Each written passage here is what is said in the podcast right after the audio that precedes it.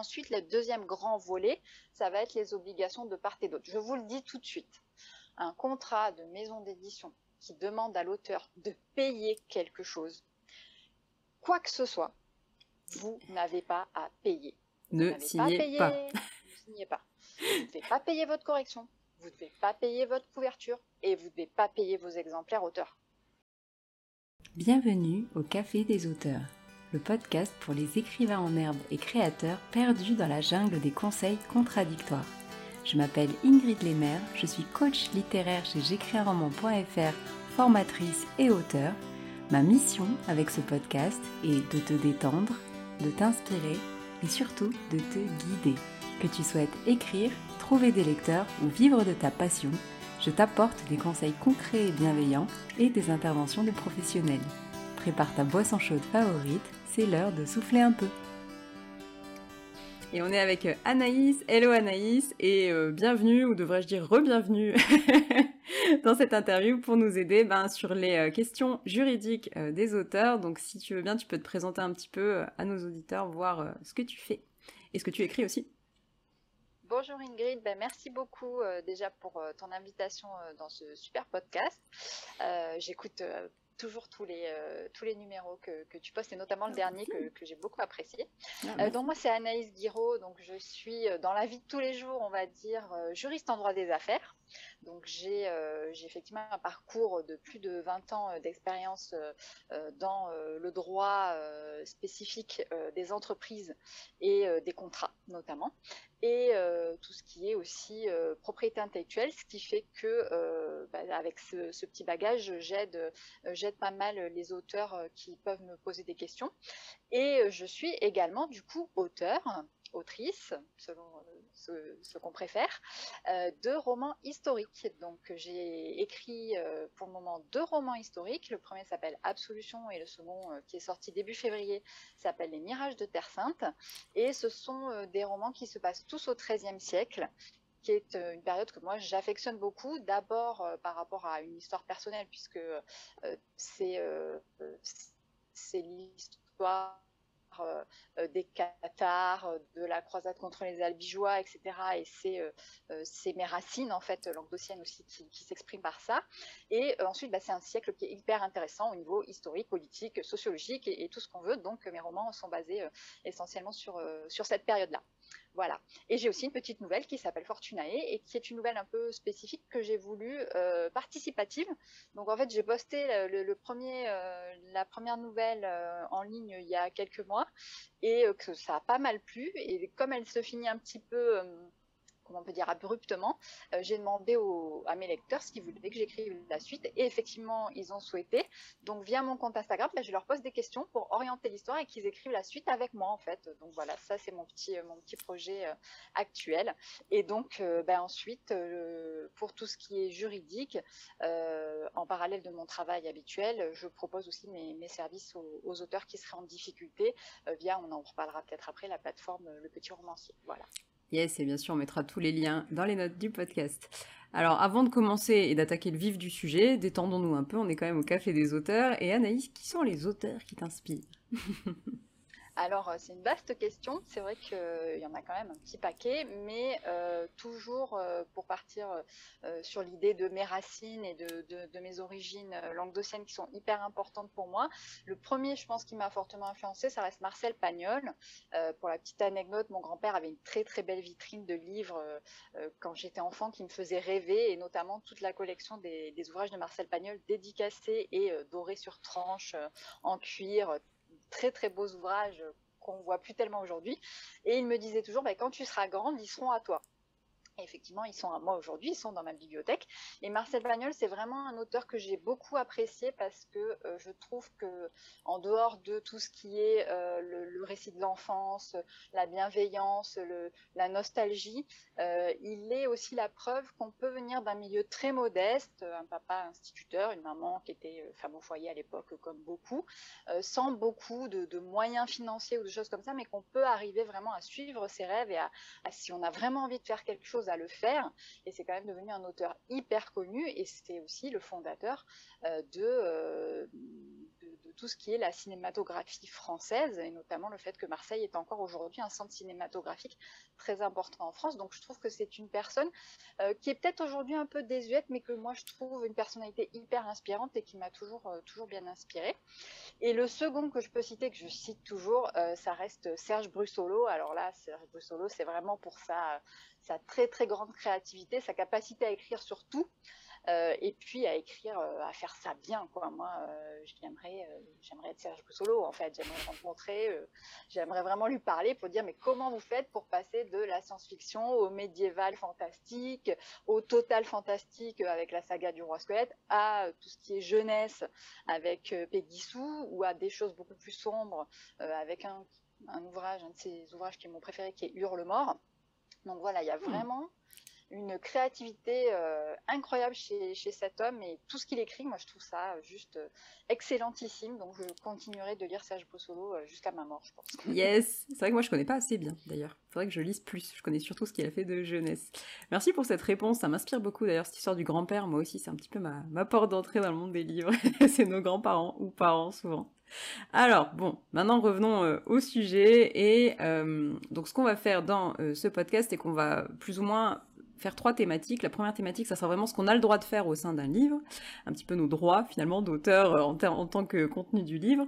Puis vraiment les droits d'auteur au sens vraiment contrat, contrat d'édition, etc. Et enfin, on attaquera plutôt l'aspect auto-édition et un peu les questions bonus. Euh, donc Anaïs, ce que je te propose, c'est déjà de, bah, de nous dire un petit peu ce qu'on a le droit de faire un peu dans un roman. Est-ce qu'on a le droit de citer euh, un autre roman? Est-ce qu'on a le droit de citer un personnage, etc. Alors effectivement, euh, quand on écrit un, roman ou une œuvre, euh, quelle qu'elle soit en fait, hein, euh, déjà il faut comprendre que on est toujours protégé, en tout cas en droit français, c'est un petit peu différent en droit anglo-saxon avec le copyright, on est toujours protégé du moment où notre œuvre est originale. En fait, le droit d'auteur c'est quelque chose que je peux qualifier d'absolu, c'est-à-dire du moment où je vais créer, je vais avoir des droits d'auteur, je vais être l'auteur et je peux être protégé. Donc toutes les œuvres sont soumises euh, à ce droit. Et euh, dans un autre sens, euh, le sens inverse, moi en tant qu'auteur, si je souhaite me servir d'une œuvre, mais quelle qu'elle soit musicale d'un autre auteur ou même une photographie ou une œuvre graphique, eh bien je dois respecter aussi les droits des autres personnes. Donc par exemple, si on prend le droit de citer la, possibilité de citer dans un roman une œuvre en particulier, que ce soit une chanson, que ce soit une autre œuvre, euh, euh, c'est possible dans le respect euh, d'un certain nombre de normes et notamment dans ce qu'on appelle l'exception de courte citation. Donc l'exception de courte citation, elle est consacrée par le Code de la propriété intellectuelle, donc c'est quelque chose de tout à fait légal, mais bien entendu, ça prévoit d'une part que nous, en tant qu'auteur, par exemple, si quelqu'un voulait utiliser une citation de notre œuvre, on ne peut pas le lui interdire, mais il faut respecter euh, un certain nombre de choses, et notamment le fait bah, que euh, la citation soit courte, et ensuite que l'auteur de l'œuvre soit cité. Soit c'est une petite note de bas de page pour parler très, de façon très pratique, soit on, le cite directement dans le texte. Par exemple, ça peut être euh, elle fredonnait euh, cette chanson euh, très connue de Jean-Jacques Goldman et ça faisait voilà et on cite l'extrait qu'on souhaite utiliser dans notre récit. Et là, comme il y a marqué c'est Jean-Jacques Goldman, on sait que c'est lui. Il n'y a pas de souci, on peut tout à fait l'utiliser. Donc il faut que la situation soit courte et qu'elle ne porte pas atteinte euh, aux droits de l'auteur, bien entendu. Il ne s'agit pas de déformer ce qu'on souhaite citer euh, ou bah, de, de, l'insérer dans un contexte qui sera contraire à ce que l'auteur a voulu dire. Par exemple, si je souhaite citer Simone Veil, qui est connue pour être une très grande féministe, mais que dans mon ouvrage, je souhaite me servir de sa citation totalement à l'envers pour renverser et pour aller contre le féminisme, ça, ça peut poser un souci. Ce n'est pas correct parce que je ne respecte pas le droit moral de Simone Veil qui était, elle, dans une optique de féminisme. Donc voilà, ça, c'est des choses qu'il faut savoir. Et ensuite, dans la mesure où on est court, euh, on respecte et euh, on cite la source, il n'y a pas de souci. On peut utiliser, que ce soit des morceaux d'autres ouvrages qui servent notre propos, des chansons, des extraits de films ou des choses comme ça, c'est tout à fait euh, envisageable. Donc ça, c'est vraiment la situation dans un ouvrage d'une autre œuvre. donc il y a vraiment assez peu de choses à retenir. C'est court, on cite la personne et on ne porte pas atteinte à son droit de base, à ce qu'elle a voulu dire à la base pour le déformer ou pour lui porter un préjudice. Hein. ça aussi, on peut, on peut le voir. On va retrouver un petit peu la même chose euh, en ce qui concerne la protection de la vie privée des personnes et euh, leur citation dans des œuvres.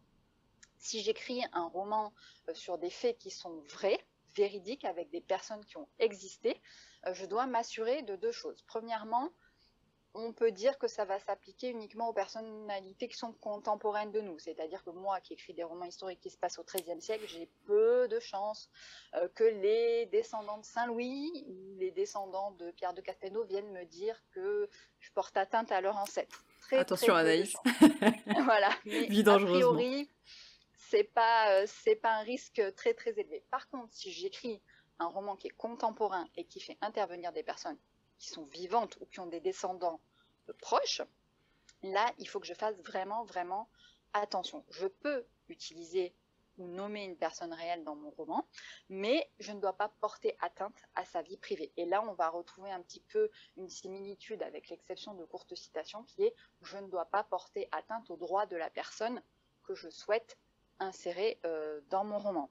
Euh, là, c'est vraiment, euh, on va tomber quand même dans des cas de diffamation, par exemple, mm. hein, où là, voilà, j'ai en tête l'ouvrage de, de, Régis Geoffrey euh, qui s'appelait Sévère sur l'histoire du banquier Stern qui est mort pas très loin de chez moi, là, à Genève, euh, dans un hôtel, dans des circonstances extrêmement troubles.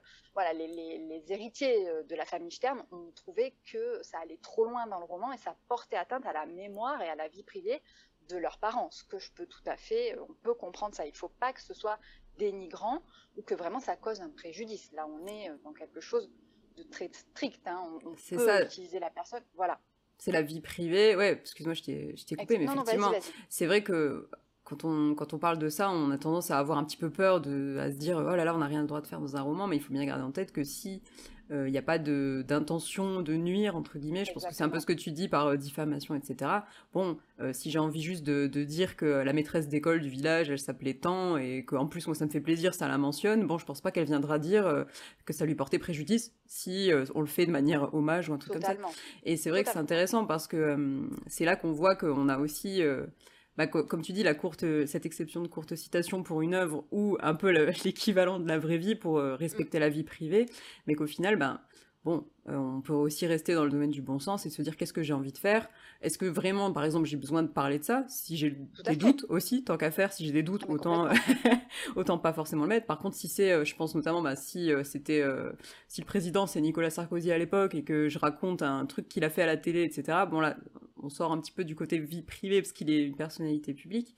Mais bah voilà, il était président, on le sait tous, donc on n'est pas en train de lui nuire non plus. Voilà, c'est vraiment la limite, elle est vraiment dans ce que tu dis, dans l'intention de nuire. C'est vraiment ça. Si je dis Nicolas Sarkozy était euh, président ou sous la présidence de Nicolas Sarkozy ou de François Hollande, il s'est passé des attentats, etc., et qu'après je raconte l'histoire de ces attentats, après, ou d'une personne qui a subi ça, a priori, j'ai pas de souci, je ne nuis pas la personne. Par contre, ça peut aussi fonctionner euh, dans le sens de prêter des pensées à une personne réelle euh, qui puisse lui nuire. Hein. J'ai un, j'ai en mémoire là le c'était euh, Philippe Besson qui avait écrit un ouvrage sur l'affaire de Grégory Villemain, hein, le, petit Grégory, et qui avait prêté vraiment à euh, sa maman, qui s'appelait Christine Villemain, je crois, des pensées de meurtre sur son enfant. Ah Donc là, voilà, là c'est vraiment problématique là, on est vraiment parce que cette dame, complètement, et cette dame, mm. il faut se rappeler, elle a été à un moment donné suspectée, elle a été blanchie, donc revoir mis ça sur le tapis, là oui c'est très gênant. Et là on sent quand même qu'il y a un gros problème. L'essentiel c'est de rester de bonne foi, euh, de faire attention comme tu disais, quand l'affaire est un petit peu surmédiatisée ou la personne très très médiatique, est-ce que j'ai vraiment envie d'inclure cette personnalité comme personnage récurrent dans mon roman? Est-ce que c'est une nécessité Et si oui, eh ben, toujours garder à l'esprit qu'on reste euh, de bonne foi, on reste correct et on ne dénigre pas les gens. Ça peut aussi être des gens du quotidien, euh, comme tu disais tout à fait l'institutrice par exemple. C'est un excellent exemple, c'est une personne qui n'est pas connue, mais qui pourraient se reconnaître dans le roman. Et si par exemple j'ai écrit cette institutrice, euh, vraiment, elle était super nulle et elle m'a rien appris et c'était une très mauvaise institutrice, elle, elle peut euh, effectivement estimer que ça apporte atteinte à sa vie privée et à sa personne. Et donc ça, c'est un risque qui existe. Alors après, il faut bien entendu être raisonnable. Le risque qui va exister quand c'est aussi des romans qui ont une très très grosse euh, diffusion, qui vont avoir un très gros succès, et c'est là que le risque financier purement et simplement va naître. Si c'est mon roman et que j'en vends 100 et que la personne en question ne le lit pas, a priori, euh, quand même, le risque reste euh, réduit. Il hein. faut, aussi être, être logique. quoi. Hein. C'est clair, puis je pense qu'effectivement, comme on le dit, avoir si c'est vraiment essentiel. Je pense qu'effectivement, on a, souvent un peu ce manque de recul, surtout quand on commence un roman, et du coup, on se pose toutes ces questions-là. Mais en fait, finalement, après coup, je pense, notamment à la fin de l'écriture, on peut peut-être se dire, bon, finalement, euh, est-ce que vraiment je suis obligé de mentionner ce truc-là alors que j'ai un doute sur le fait que j'ai le droit de le faire? Bon, tant qu'à faire, autant peut-être ne pas le faire et changer un petit peu les choses. Et euh, je pense notamment bah, au fait de se dire ah bah j'avais nommé mon institutrice, mais bon je raconte quand même un fait, euh, par exemple ça pourrait être le cas. Et bon bah si j'ai un doute, bah j'ai qu'à enlever son nom et puis comme ça on sait plus du tout que c'est elle parce qu'il n'y a pas spécialement de nom du village, etc. Donc effectivement ouais c'est c'est intéressant parce qu'on est au croisement entre plusieurs domaines finalement. C'est ça, totalement. Et surtout, c'est intéressant ce que tu dis euh, sur le fait, par exemple, qu'on peut diluer. Euh, effectivement, si je cite l'institutrice de mon village, mais que j'appelle mon village totalement autrement, et l'institutrice, ça vient d'instituteur et il a un autre nom, voilà, là, clairement, le hmm. risque, voilà, le risque est extrêmement réduit. Après, il y a quand même eu des cas où euh, des personnes ont poursuivi, alors, c'était plutôt intrafamilial, mais euh, des, personnes ont poursuivi les auteurs en disant bah non, moi je me suis reconnue hmm. en fait dans le livre et j'estime que ça me porte atteinte parce qu'on potentiellement on peut me reconnaître. Alors devant les juges, ça a quand même peu de chances de prospérer hein, comme argumentaire, mais c'est quelque chose auquel on peut penser. Donc effectivement diluer les choses ou changer vraiment l'ambiance de façon à ce qu'on reconnaisse plus nommément la personne ça peut, euh, aussi aider à, réduire considérablement le risque à ce niveau-là. Hein. Ouais, puis comme tu le disais, à relativiser un peu la portée euh, de la chose. C'est quand si vraiment quelqu'un va en justice, c'est qu'il y a entre guillemets euh, un intérêt, quoi. Parce que là, un, petit roman qui se vend pas énormément, bon, est-ce que ça vaut vraiment le coup pour la personne? Pas sûr, quoi. Oui, on va retrouver ça vraiment, je pense, quand c'est des grandes maisons d'édition qui ont derrière, euh, euh, qui back up euh, leurs auteurs. Hein, on a vu ça, mais on va, peut-être en parler aussi sur l'utilisation des marques. là, oui, c'est plutôt des grosses maisons d'édition qui vont décider de sortir les ouvrages parce qu'elles savent que derrière, ça va faire un gros succès, qu'elles auront les reins solides pour défendre leurs auteurs. Nous, en auto-édition, a priori, on n'a pas trop de risques, mais quand même, il faut faire les choses correctement. Donc, euh, euh, j'incite tout le monde à se poser la bonne question. Voilà, c'est déjà bien de se poser la question en fait. Yes, et en plus, on mettra les liens pour euh, si jamais la question n'a pas trouvé de réponse, clairement. Et donc, du coup, tu as parlé des marques, très bonne transition, parce que par contre, là, c'est un petit peu, encore une fois, on sort du domaine, et est-ce qu'on a le droit de citer une marque, et comment ça se passe?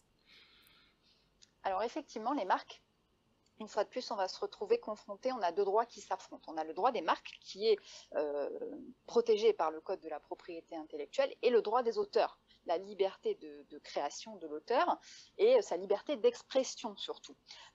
C'est vrai que si aujourd'hui euh, le roman est contemporain et se passe dans un, dans un environnement contemporain, on a beaucoup de mal à ne pas citer de marque. Euh, ne serait-ce que parce qu'il y a des marques qui sont totalement tombées en désuétude, ce qu'on appelle en désuétude, c'est-à-dire que c'était des marques déposées et aujourd'hui on a tellement utilisé leur nom pour désigner quelque chose que ce, ce ne sont plus des marques.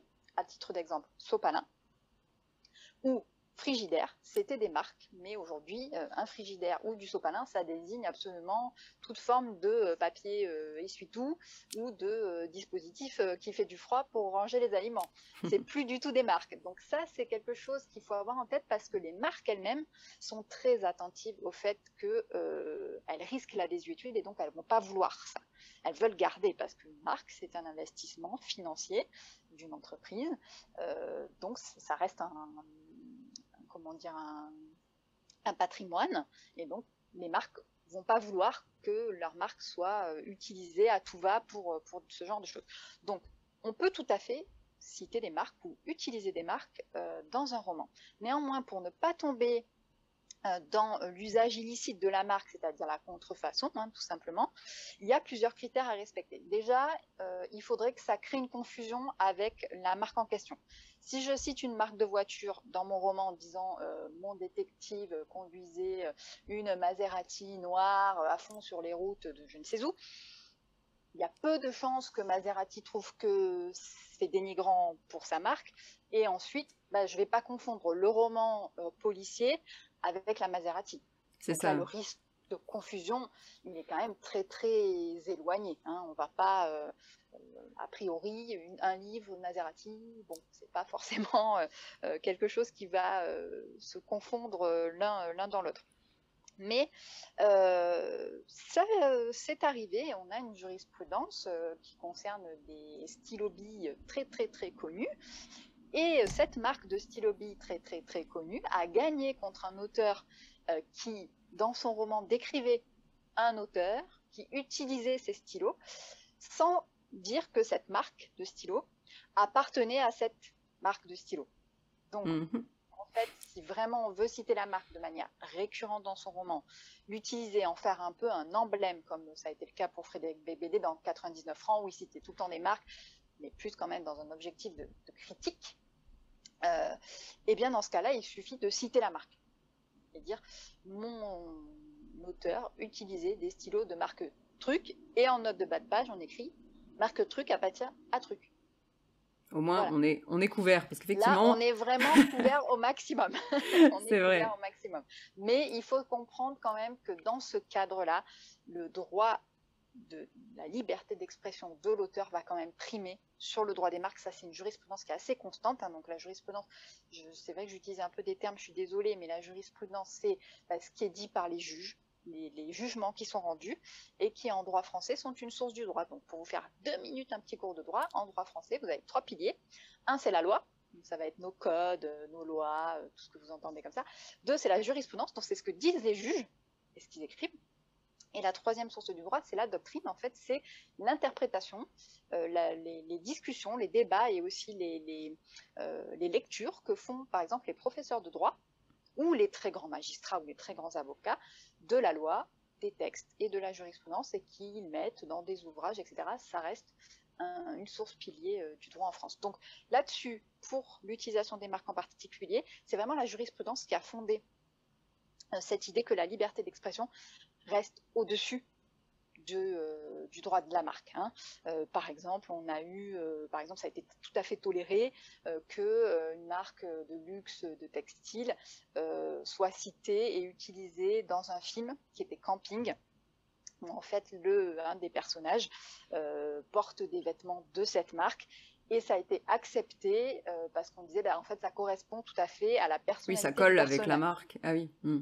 En fait, ça le désigne. Donc, euh, c'est logique d'avoir utilisé cette marque et ce n'est pas un souci. Voilà, par exemple. Donc, si votre, euh, votre roman se passe dans un milieu très très luxe et que votre héroïne porte tout le temps des sacs Chanel euh, de la même matelassée, de la même forme et de la même marque, c'est pas bah, trop surprenant. C'est pas mm, mm. surprenant, c'est son caractère, elle est comme ça, elle est très riche, elle est, je sais pas quoi, PDG ou j'en sais rien, euh, et euh, bah, elle porte du Chanel, voilà, c'est sa marque de fabrique.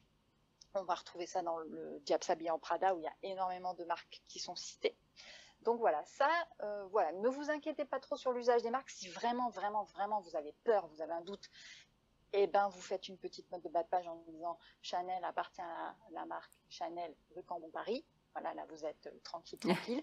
Mais euh, honnêtement, il ne faut pas trop se, se, focaliser sur cette question. C'est pas un problème, on peut le faire. On peut aussi le faire euh, à titre parodique ou caricatural. Hein. Ça, c'est vraiment, il y a une exception en droit français qui, pour le coup, est très particulière à la France. C'est l'exception de parodie et de caricature. Vous avez le droit, et c'est pareil pour les personnes. J'ai à l'esprit un petit un petit compte Instagram qui parodie Harry Potter.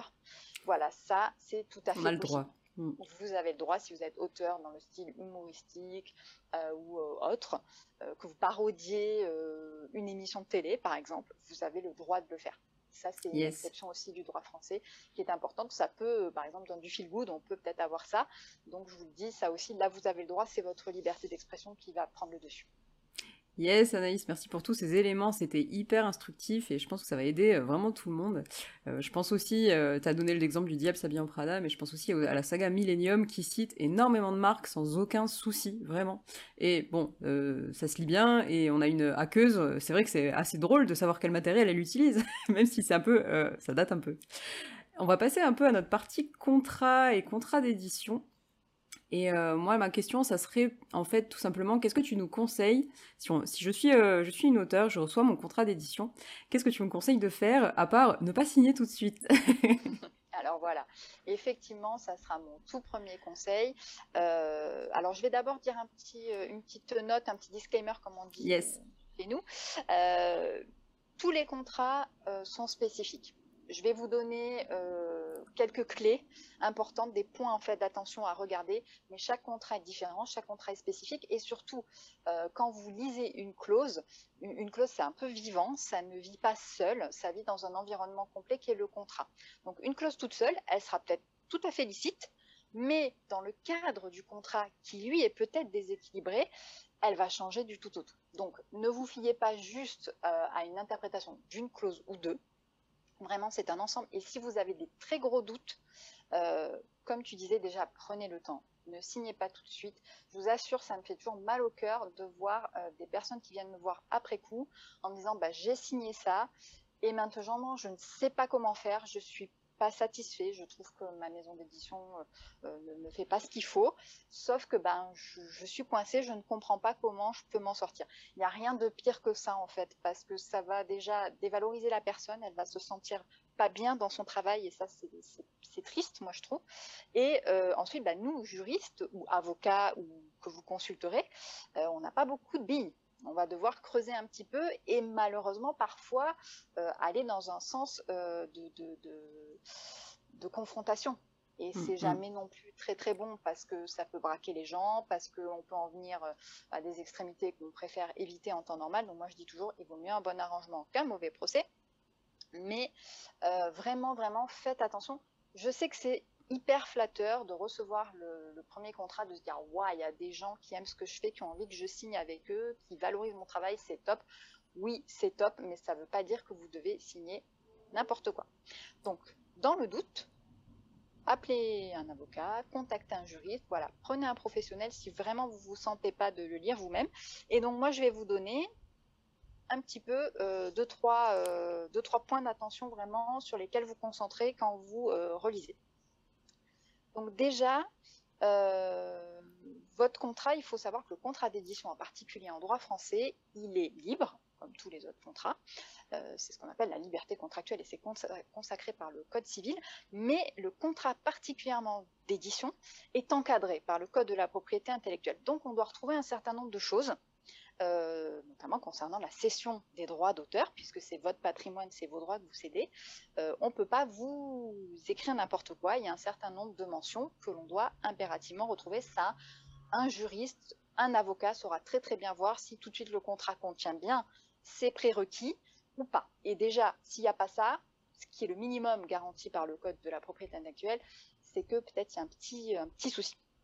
Donc ensuite, euh, la première clause qu'il faut regarder, c'est la durée, et parce qu'elle va souvent de pair avec la résiliation et surtout la durée de cession de vos droits. Oui, vous pouvez céder vos droits pour la totalité euh, de la durée des droits d'auteur, qui est, je le rappelle, toute votre vie et 70 ans après votre mort. Oui, c'est légal. Mais est-ce que c'est vraiment ça qu'on a envie de faire? Donc il faut bien regarder la durée du contrat.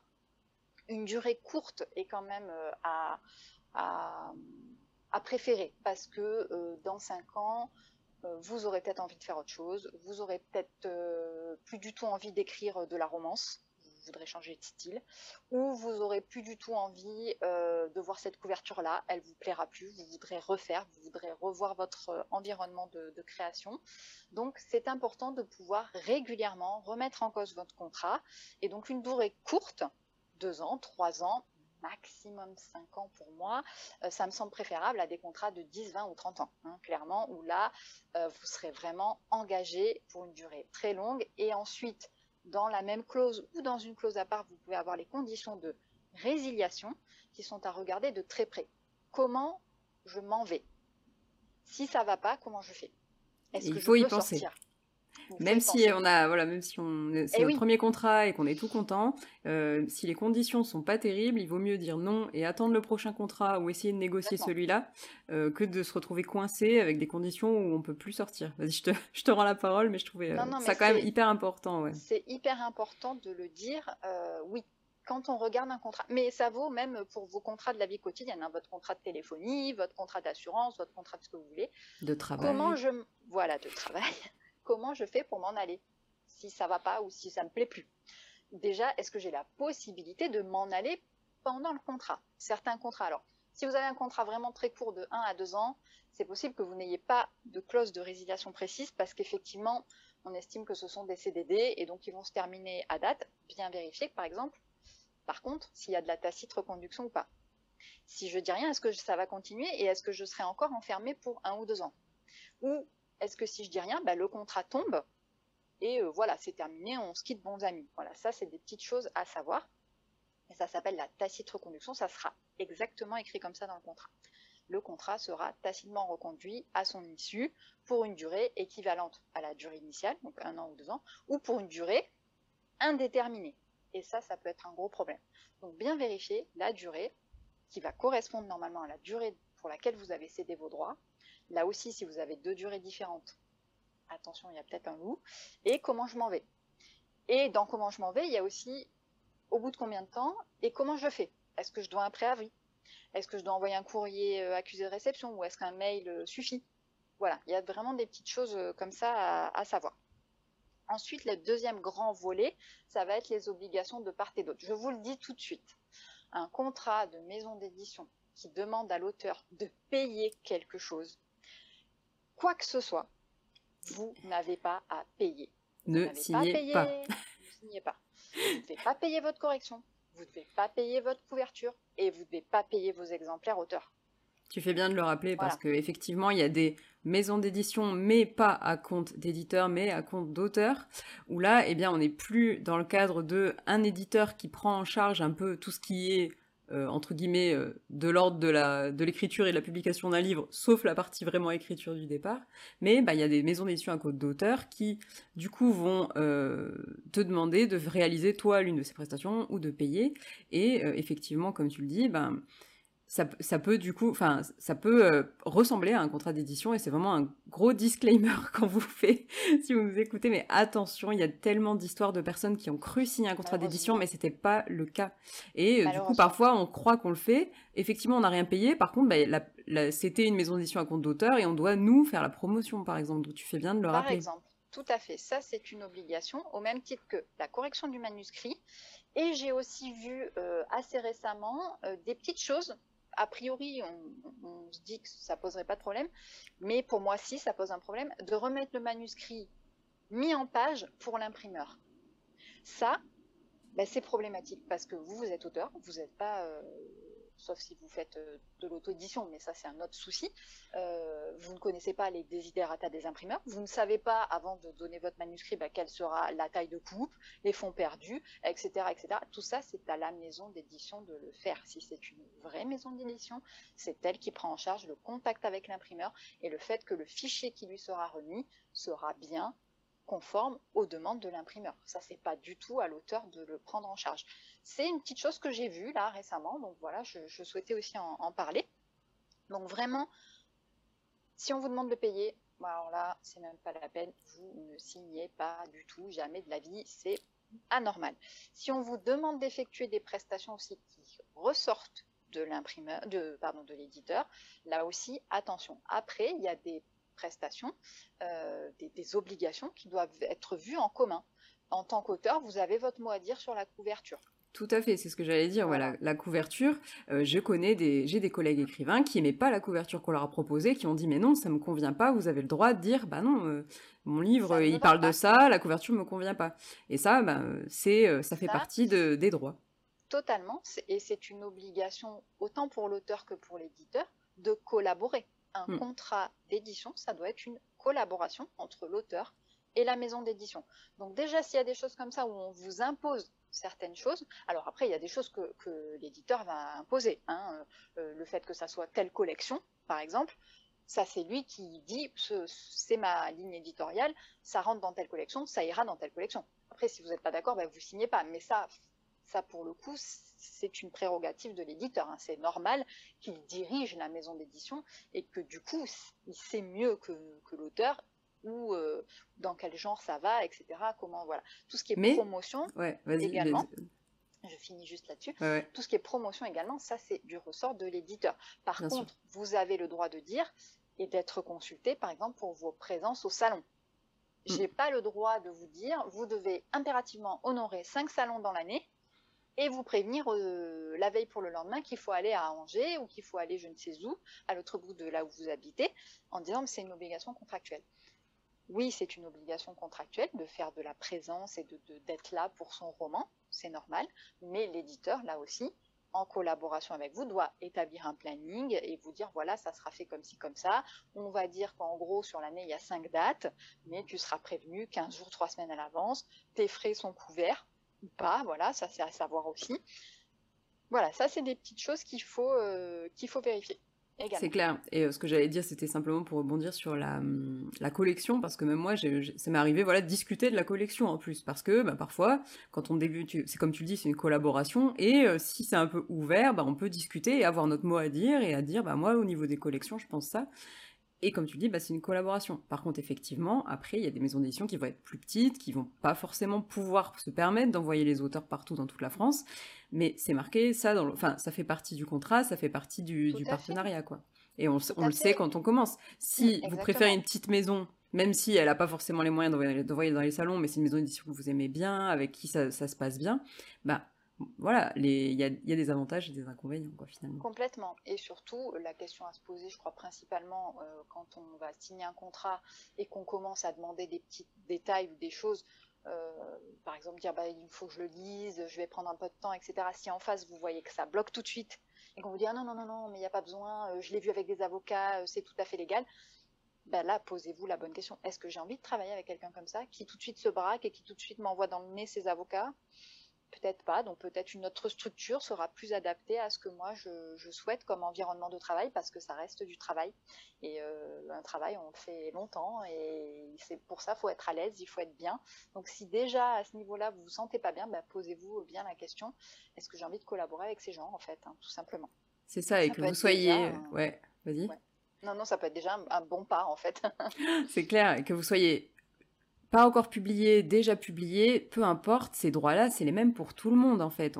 même si c'est le premier livre, si le contrat est pas génial, si vous sentez pas les choses, ben n'y allez pas quoi. Et c'est vraiment, ben, je pense ça notre conclusion là-dessus, c'est que euh, vaut mieux ne pas signer ce contrat si ça va pas et attendre le prochain qui viendra, puisqu'il y en a eu un premier, il y en aura bien un deuxième, je pense, euh, plutôt que pas de se retrouver emprisonné dans une situation qui convient pas, etc. Je pense aussi, je mettrai dans les liens euh, des notes du podcast euh, les contenus bah, de Samantha Bailly qui en parle aussi un peu de, du fait que que parfois les maisons certaines maisons d'édition mettent un peu la pression justement parce que l'auteur est désintéressé, il crée, bah oui, mais il doit aussi se mmh. défendre. Il, on peut pas lui faire signer n'importe quoi. Et on doit manger complètement, complètement. ça, le le troisième point que je voulais euh, mettre en avant, bah, c'est l'étendue de la cession de vos droits.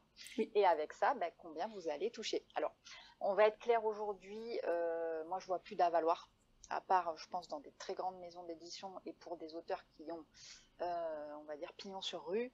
Euh, les avaloirs, je pense qu'on peut euh, actuellement, surtout avec la crise, les oublier. Par contre, il y a des pourcentages qui doivent vous être accordés.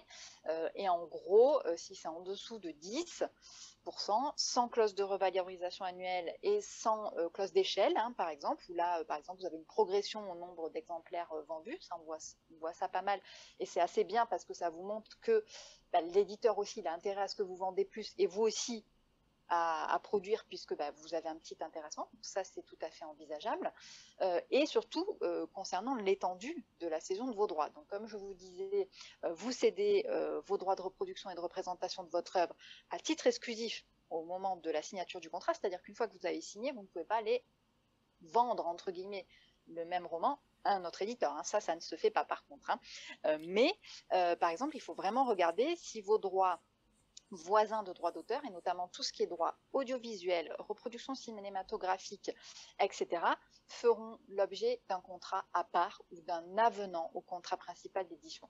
Pourquoi? Parce que la rémunération de ces droits et la cession de ces droits, c'est pas du tout la même chose que vos droits d'auteur de reproduction et de représentation de votre œuvre euh, écrite. Donc, je préfère toujours voir un contrat où ça sera traité à part, parce que là, on n'a pas du tout besoin, euh, au moment où on va éditer un premier roman, de parler de l'adaptation en film. Hein. à, aucun moment. Hein. Euh, ou de céder ça à des tiers qui seraient TF1 ou je ne sais qui pour faire des séries. Là, c'est absolument prématuré à ce niveau-là.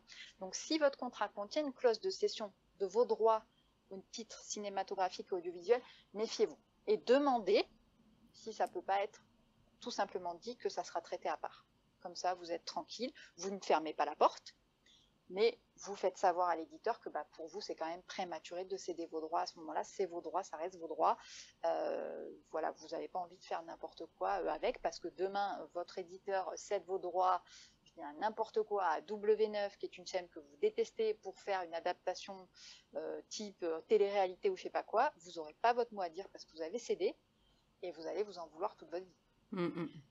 Donc ça, c'est quelque chose à regarder et dire voilà, si on peut le mettre à part, euh, et ça va de pair effectivement avec, euh, la rémunération euh, de vos droits en fait. Hein. Et enfin, le dernier, dernier point que je voulais mettre en avant, ce sont les clauses de préférence. On me pose très souvent cette question. Les clauses de préférence sont tout à fait légales, mais elles sont encadrées. Donc elles doivent être limitées dans le temps et euh, elles doivent être limitées en termes de euh, nombre d'ouvrages visés. Votre éditeur n'a pas le droit de vous demander de droit de préférence sur plus de 5 de vos ouvrages. Donc ça, c'est important à savoir. Euh, et aussi, normalement, elle doit être écrite de façon à ce que le genre de votre roman est prévu. Si vous écrivez une romance et que votre contrat vise cette romance, s'il y a un droit de préférence. Donc, vous avez l'obligation de présenter à votre éditeur les cinq prochaines romances que vous écrirez. Si d'un coup vous vous mettez à, écrire de la dark fantasy, vous n'aurez pas à lui proposer la préférence.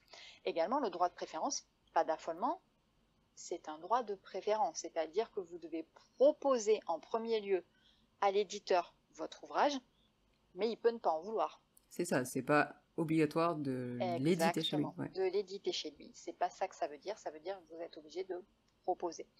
Et en général, euh, dans le même genre.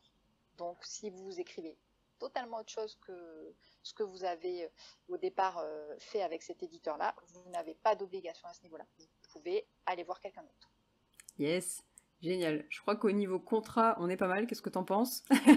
Moi, c'est tous les points sur lesquels euh, je voulais euh, attirer euh, votre attention. Et comme on l'a dit en début, warning, un contrat, c'est vivant. Un contrat, c'est un organisme complet. Donc, ces clauses-là sont importantes, mais elles ne fonctionnent que dans un ensemble. Et donc, effectivement, par exemple, une clause de préférence qui serait bien rédigée, elle est licite totalement, mais peut-être qu'avec, combinée avec une durée très très longue et d'autres conditions, elle sera abusive. Hmm. Voilà. Donc c'est vraiment à regarder dans son ensemble et pas clause par clause, et de préférence avec un spécialiste si vraiment vous avez des gros doutes. Et euh, ça me fait penser aussi, on a, on a critiqué entre guillemets les, les maisons d'édition à compte d'auteur, mais ça existe et ça peut être un choix si on a envie tout simplement d'avoir son livre en version imprimée. On n'est peut-être pas obligé de se donner tout ce mal, effectivement. Et euh, il y a du coup certaines maisons d'édition où c'est possible et où du coup il y aura un contrat aussi pour que nous, bah, du coup, effectivement, moyennant par exemple une somme, moyennant certaines prestations qui vont être payantes, mais euh, qu'on arrive à éditer notre livre et c'est ok, il faut simplement bah, être vigilant sur le contrat et bien distinguer euh, les deux et voir ce qu'on a envie de faire aussi, tout simplement. Exactement. Et euh, alors, à mon sens, hein, pour ça, il y a l'auto-édition. Et c'est génial parce que on arrive justement aux questions bah, liées à l'auto-édition parce que, comme le dit Anaïs, moi aussi, je trouve que bah, tant qu'à faire, autant regarder pour faire soi-même finalement, parce que euh, ça se fait. Anaïs en est la preuve. et euh, du coup, bah, on, a reçu plusieurs questions sur, l'auto-édition. La première question, c'était euh, le meilleur statut pour un auto-édité? Alors, la question du statut, euh, malheureusement, aujourd'hui, depuis le 1er janvier, elle est un petit peu épineuse. Alors, il faut savoir qu'avant euh, la parution d'un décret qui, euh, est sorti en, août 2019, la plupart des auto-édités créaient donc une auto-entreprise jusqu'en 2015 et maintenant micro-entreprise pour déclarer proprement les revenus issus de leur auto-édition et pour aussi bénéficier bah, des plafonds, euh, de l'exonération de TVA, etc., d'un certain nombre de choses, sachant que, voilà, je ne vais pas rentrer euh, dans les détails, mais par contre, quand on est euh, micro-entrepreneur, on ne veut pas, par exemple, déduire ses charges. Mais enfin, le, bonus, entre guillemets, en échange, c'est que ben, on n'est pas assujetti à TVA et on a des plafonds assez élevés de revenus qui permettent d'être en gros exonéré euh, de pas mal de, taxes et notamment d'impôts sur les sociétés. Donc Jusqu'à maintenant, effectivement, les auteurs auto-édités, c'était préférable qu'ils prennent ce statut. Alors, depuis euh, l'apparition de ce décret, euh, les auteurs auto-édités peuvent bénéficier du statut dit d'artiste-auteur, qui était jusqu'à présent réservé aux auteurs qui sont en maison d'édition. Alors, le statut d'artiste-auteur, outre qu'il offre, qu'il offre il ouvre, on va dire, euh, droit à un certain nombre de, prestations, notamment sociales, hein, euh, et, au statut de, l'AGSA, euh, de la protection sociale de l'AGSA, etc. Je crois que c'est là aussi, je vous renvoie sur les excellentes vidéos YouTube de, de Samantha Bailly ou sur son compte Instagram. Elle en parle extrêmement bien puisqu'elle a eu des, gros soucis au niveau de son congé maternité, je crois. Hein. Elle a eu des difficultés. C'est ça. Voilà, donc elle explique ça euh, bien mieux que moi parce que ça, c'est pas du tout ma spécialité. Par contre, du coup, un auteur aujourd'hui nouveau euh, qui se lance en auto-édition n'a plus réellement besoin de créer une micro-entreprise. Il peut le faire, mais s'il ne le fait pas, il devra tout simplement déclarer ses revenus eh dans son impôt sur le revenu. Alors attention au titre des bénéfices non commerciaux et en parallèle, par contre, ça c'est un petit peu la, petite, euh, le petit écueil, il devra impérativement ouvrir un compte à l'URSSAF du Limousin et déclarer également ses revenus auprès de l'URSSAF du Limousin, qui est le seul interlocuteur, c'est bien précisé sur leur site, euh, de, euh, des auteurs artistes-auteurs. Voilà. Donc il y a un très joli site artiste-auteur, je vous encourage à aller le regarder. mais je sais que, alors est-ce que c'est parce qu'il y a beaucoup de gens qui souhaitent s'inscrire, certainement. Euh, ils ont quand même du mal à traiter euh, les demandes. Puis bon, on est en période. On imagine. Puis on est encore en période malheureusement Covid, donc ils sont peut-être aussi restreints en termes de personnes. Euh, en tout cas, c'est très très long. pas d'affolement. ne soyez pas en train de vous dire oh là là mon Dieu, j'ai pas déclaré à l'URSSAF du Limousin, je vais me faire taper sur les doigts, je vais prendre une amende, etc on est en période, là encore une fois, euh, Covid, donc en fait en période euh, d'urgence sanitaire, tous les délais sont rallongés et également tout ce qui est pénalité ne peut pas s'appliquer. Donc hmm. pas de stress. Si vous choisissez euh, de ne pas créer votre micro-entreprise et de déclarer vos revenus au BNC, si vous n'arrivez pas tout de suite à les déclarer à l'URSSAF du Limousin, c'est pas très grave. Euh, suivez-le quand même de près hein, pour être dans les clous, mais euh, pas d'affolement. Vous n'allez pas mm. avoir demain le fisc qui va taper à votre porte en vous exigeant euh, des mille et des cents. après, ça peut dépendre des cas. Il peut toujours y avoir des cas, hein, malheureusement. Ça arrive. Mais en tout cas, c'est ce nouveau statut actuel. Donc pas obligé de faire une euh, micro-entreprise, possibilité de bénéficier euh, du statut euh, d'artiste-auteur désormais. Par contre, effectivement, il y avait un, gros trou quand même dans la raquette qui est bah, tous les auteurs auto-édités, comme moi, avant le décret, et qui ont fondé leur micro-entreprise ou leur auto-entreprise, parfois depuis mais des années, j'en connais qui, qui en sont à leur dixième ou leur neuvième roman, et qui ont toujours fonctionné comme ça sans aucun souci, et qui là se sont dit, bah mince, Qu'est-ce qu'il faut que je fasse? Alors, qu'est-ce qu'il faut faire? Euh, A priori, rien. On peut rester comme on est. Mais alors là, je prends des très très très grosses pincettes parce que, comme je vous disais, il y a un vide juridique à ce niveau-là. Le décret est totalement muet. Euh, le code de la propriété intellectuelle est totalement muet. L'URSSAF du Limousin est muette. Hein, je leur ai écrit, ils m'ont jamais répondu. Et les seuls qui ont répondu à quelques auteurs de ma connaissance, c'est euh, la Société des gens de lettres la SGDL, qui a bien voulu euh, répondre à certains auteurs auto-édités, alors que ce n'est pas une population que la SGDL traite. Hein. Normalement, c'est vraiment une, association à but non lucratif, patronat, euh, pardon, pas patronat du tout, but non lucratif, ça suffira, euh, qui, s'occupent en fait des auteurs en maison d'édition normalement. Mais ils ont dû comprendre qu'il y avait quand même des grosses interrogations, ils ont bien voulu répondre. Donc a priori, il n'y a pas de double déclaration à faire ou de double imposition. Ça, de toute façon, c'est interdit dans le droit français. Mais bon, malheureusement, quand il s'agit d'argent, on peut trouver des, des donc, si vous êtes en auto, en auto-entreprise ou en micro-entreprise, continuez de faire comme d'habitude, trimestriellement ou euh, euh, euh, mensuellement, pardon, vos revenus à l'URSSAF. Là, c'est l'URSSAF de chez vous, hein, généralement, et la CFE qui est locale, où vous avez déclaré votre, votre entreprise, votre siège social, entre guillemets, et a priori, il n'y aura pas de souci. Et effectivement, je pense qu'on peut s'appuyer là-dessus, du fait de dire que quand on déclare en tant que micro-entrepreneur nos revenus à l'URSSAF, on reçoit un témoin de déclaration, euh, aussi un témoin de paiement quand on a quelque chose à payer. Donc, on pourra toujours prouver qu'à un moment donné, on a bien payé, on a bien euh, déclaré et qu'on est quand même à jour. Euh, qu'on l'ait pas fait au bon organisme, a priori, c'est pas trop notre souci puisque c'est pas écrit. Euh, donc on pourra toujours quand même argumenter euh, là-dessus. Donc je voulais aussi rassurer euh, les, auteurs auto-édités en micro-entreprise qui se poseraient des questions par rapport au statut d'artiste-auteur. Et pour les autres, si vous êtes nouveau sur le marché, j'ai envie de dire, eh ben vous cassez pas la tête, prenez peut-être le statut d'artiste-auteur, déclarez vos revenus hein, au BNC et n'oubliez pas votre petite inscription à l'URSSAF. C'est une bonne nouvelle en fait ça parce que ça veut dire qu'on va dans le sens des auteurs auto-édités, chose qui n'était euh, pas le cas avant, notamment les auteurs auto-édités, ils pouvaient pas bénéficier bah, d'une protection sociale comme le permet ce statut-là et s'inscrire à l'URSSAF du Limousin, du coup, euh, ça le permet, bon, à voir euh, évidemment dans, sous certaines conditions, etc. On, a parlé tout à l'heure de Samantha Bailly qui est auteur, elle, pas auto-éditée, qui, enfin, qui a quand même un peu galéré, mais effectivement, elle est bon, hein, je crois. ouais, elle est chez les deux, c'est ça. Ouais. C'est ça. Et du coup, bon, globalement, c'est une bonne nouvelle. Après, effectivement, donc, ce qu'on fera, c'est qu'on mettra les liens quand même utiles vers ce que tu as mentionné dans les notes du podcast, à savoir aussi que bah, là, on est en mars 2021. Si jamais euh, ce trou, ce vide juridique est comblé, ben, on viendra le mettre à jour.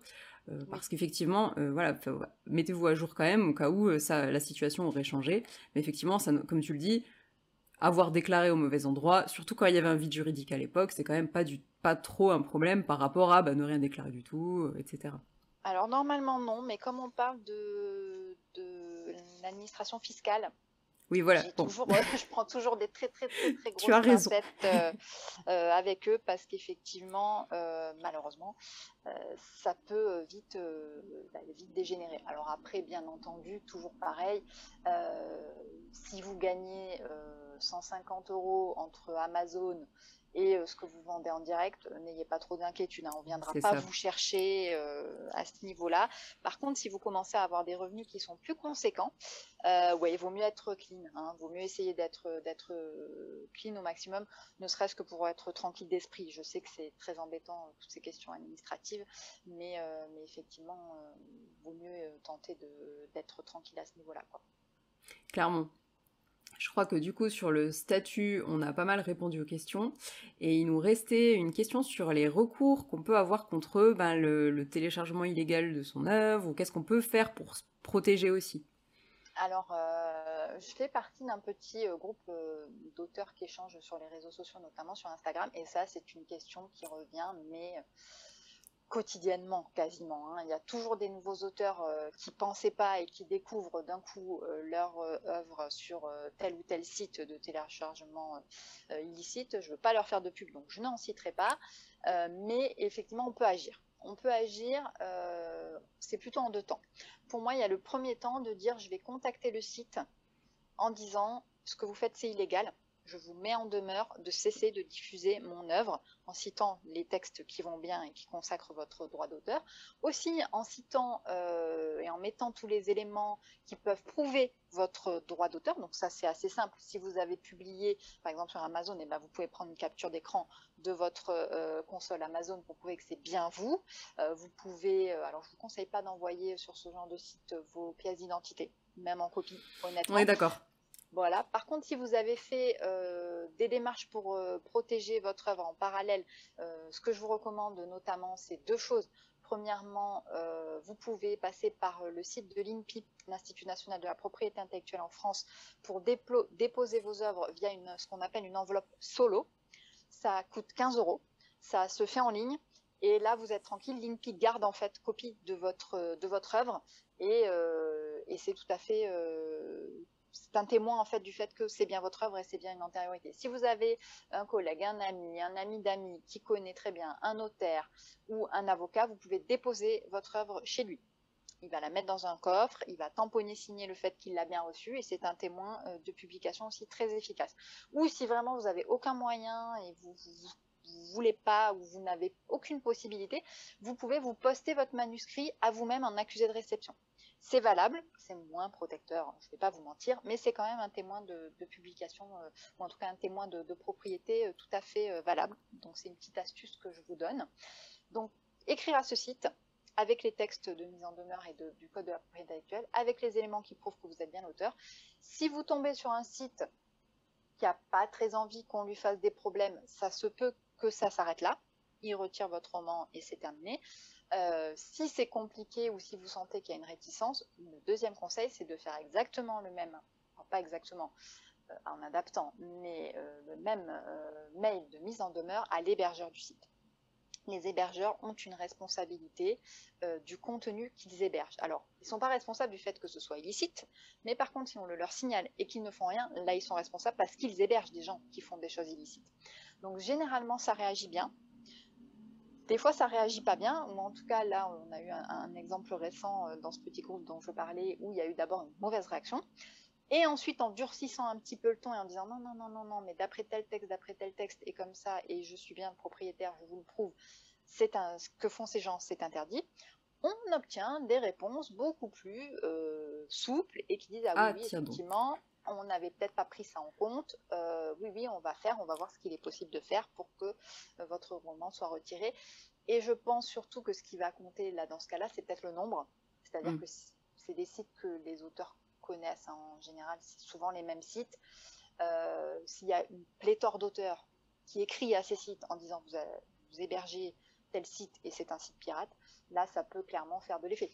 Parce Donc, que l'hébergeur va se dire ah mince, c'est pas une personne, c'est 10, c'est 20, bon, ça commence à sentir pas bon pour moi. Voilà. C'est ça, et donc tu nous mm. encourages à le faire, si ça nous arrive. Je vous encourage pense que clairement, ça, permet de lutter contre le téléchargement illégal et de protéger tous les auteurs finalement. Bien sûr, bien sûr, parce qu'on aura beau dire, euh, m'a déjà fait la réflexion, ouais, mais ça veut dire que ton roman il plaît bien et que du coup, euh, bah, c'est une notoriété pour toi. Ben, en fait non, parce que ces gens qui téléchargent illicitement, ils vont pas mettre des avis sur Amazon ou sur Fnac ou sur n'importe quelle plateforme. Ils vont pas en parler autour d'eux parce que c'est illégal et euh, ben, ils portent atteinte à mes droits et puis aussi à mon porte-monnaie. C'est des ventes, c'est autant de ventes que je ne réalise pas. Hmm, Donc oui, effectivement, je suis un artiste, j'écris pour le plaisir et j'écris pour le plaisir de la création et de raconter des histoires, mais j'aime bien aussi manger de temps en temps. C'est ça. Et euh, tous les auteurs sont concernés par ça, je trouve. C'est ça qui est important aussi à retenir. C'est euh, même si, euh, comme tu le dis, même en maison d'édition, hein. qu'on soit en maison d'édition est ultra protégé, tout comme un auteur auto-édité qui vient de sortir son premier roman, on a le droit d'écrire à ses hébergeurs et de faire toutes les démarches que tu as citées parce que c'est à nous, on est protégé par le droit d'auteur.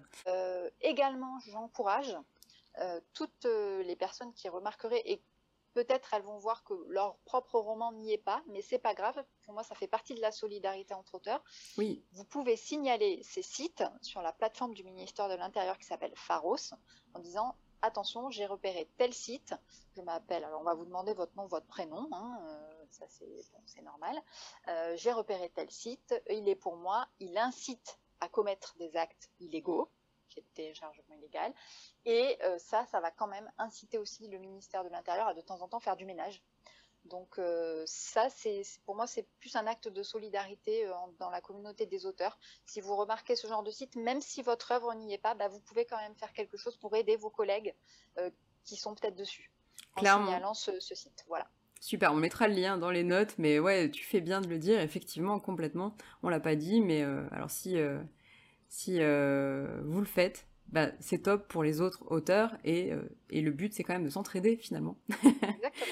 yes, Anaïs, trop bien. Et du, ouais, donc, du coup, la question qui me venait en tête, en fait, c'est que personnellement, alors, euh, moi, je mettrais en garde aussi les personnes qui postent leurs extraits, notamment sur Facebook. ou sur tout, et n'importe quoi, parce que bah, poster son extrait sur une plateforme quelle qu'elle soit, ça veut dire que, enfin, il y a des certaines conditions d'utilisation, et je suis à peu près sûre que sur Facebook, on n'est pas protégé du tout. ça nous, nous appartient plus ou moins plus, je pense, de ce que je crois savoir sur les données. Je sais pas si tu as des éléments là-dessus. Alors, ah. le problème des, plateformes comme Facebook ou Instagram, c'est qu'effectivement, elles font leur propre loi. Hein, c'est ça. On va être clair. Par contre, vous avez toujours vos droits d'auteur, il n'y a pas de souci. Dans ce cas-là, pour contourner le souci, le... on peut mettre des extraits parce que c'est quand même euh, profitable pour moi en termes de promotion. Les gens, ça va leur donner envie, etc. Donc, euh, faire des extraits courants. Voilà, faire des extraits courants. Effectivement. Je pas trois pages. C'est ça. en fait, je pensais effectivement, tu as raison de parler des extraits courts. Justement, moi, je pensais aux extraits un peu plus longs quand on va sur un groupe pour s'entraider entre auteurs, etc. Et là, je dirais de faire attention. Et euh, effectivement, par exemple, pour ma part, sur J'écris un roman, il y a une plateforme d'échange d'extraits, mais dans mes conditions, moi, j'ai dit que c'était OK. Et de toute façon, j'ai les adresses mail des inscrits. Donc, je sais à qui appartient tel extrait euh, et, je pense que du coup, c'est à peu près suffisant parce que je peux pas faire beaucoup plus. Mais effectivement, je dirais bah, d'être un peu vigilant quand on commence à partager des extraits longs à où on les met, tout simplement. Alors après, euh, c'est toujours pareil. Je, pense aussi à, un exemple quand on envoie euh, en tant qu'auteur son roman ou son fichier pour des bêta lectures. C'est quand même quelque chose qui est basé sur la confiance. On ne va mm. pas d'un coup se mettre. moi, je trouverais ça extrêmement dommage. J'ai bon, d'abord, il y a le choix. Moi, je hmm. choisis mes bêta euh, lectrices et bêta lecteurs, donc j'en ai que j'ai depuis très longtemps qui me suivent depuis mes premiers.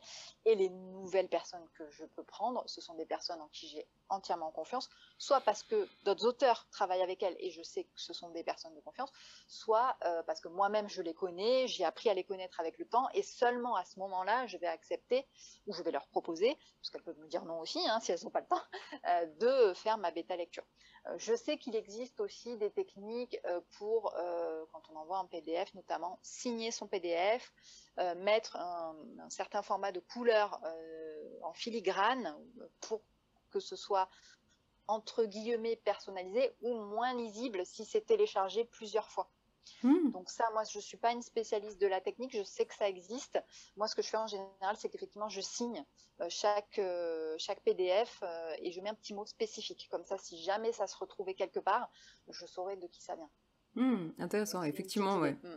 Parce que bon, on a quand même parlé, euh, bon, à mon avis, euh, le, le, mieux est aussi de faire ce que tu disais au départ avec l'envoi du manuscrit, mais effectivement, ça c'est peut-être c'est pas enfin on va pas forcément le faire à toutes les étapes du processus donc c'est aussi euh, bon à savoir. Ça me fait penser d'ailleurs que euh, là récemment j'ai changé avec des auteurs qui euh, conseillaient carrément.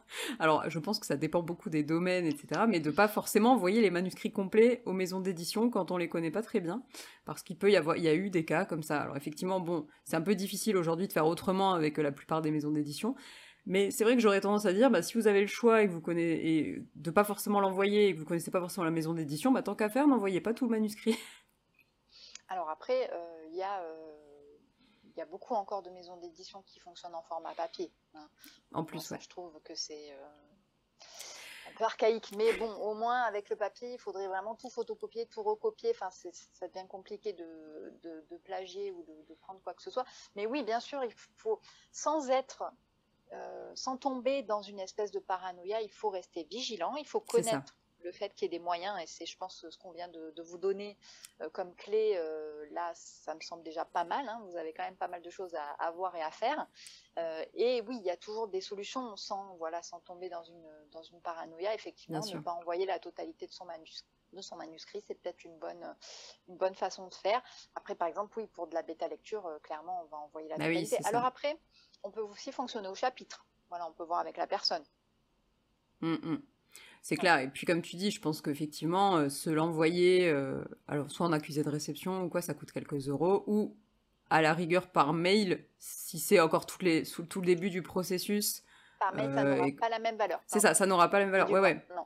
C'est ça. Mais par contre, voilà, si on commence à poster des extraits, bah, on a une copie mail éventuellement. Mais par contre, le jour où on envoie une bêta lecture complète, bah, là, on s'envoie sont un recommandé et puis voilà comme ça il est déjà protégé. C'est pas obligé d'arriver à chaque fois qu'on envoie euh, le manuscrit quelque part. Une fois par exemple ça peut suffire. Et puis après peut-être une deuxième fois au moment où on a quasiment fini nos corrections et qu'on va se mettre à l'envoyer à des maisons d'édition par exemple. Tout à fait. Yes, et ben on a balayé un petit peu toutes, euh, toutes les questions. Euh, il y avait quand même du coup comment dire, des personnes à qui il arrive, ben, à, qui tout ça euh, ne répondra pas parce que vous avez des problèmes très spécifiques, auquel cas, ben, je vous recommanderais euh, de regarder les notes du podcast. Je mettrai les liens vers ben, ce que propose Anaïs sur le petit romancier. Je ne sais pas si tu as d'autres choses à ajouter, peut-être qu'on n'aurait pas forcément évoqué.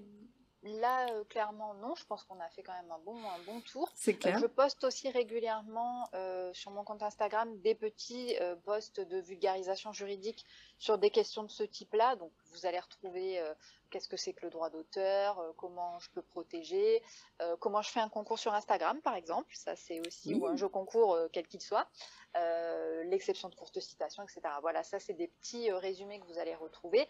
Et bien entendu, oui, si vous avez des questions extrêmement spécifiques et précises sur les que vous ne trouverez pas la réponse dans tout ce qui est vulgarisation, oui, là il faut faire appel à quelqu'un en particulier, un professionnel du droit, que ce soit un avocat ou autre. C'est ça effectivement.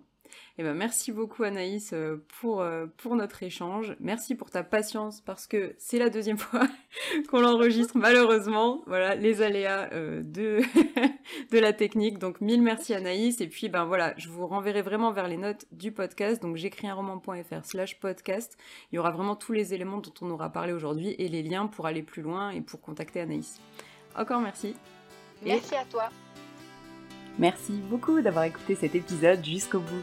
Je t'offre le guide Relooking pour améliorer ton style d'écriture en 10 exercices. Tu peux le télécharger sur j'écrisunroman.fr slash guide. Et on se retrouve dans deux semaines au Café des auteurs. Prends soin de toi.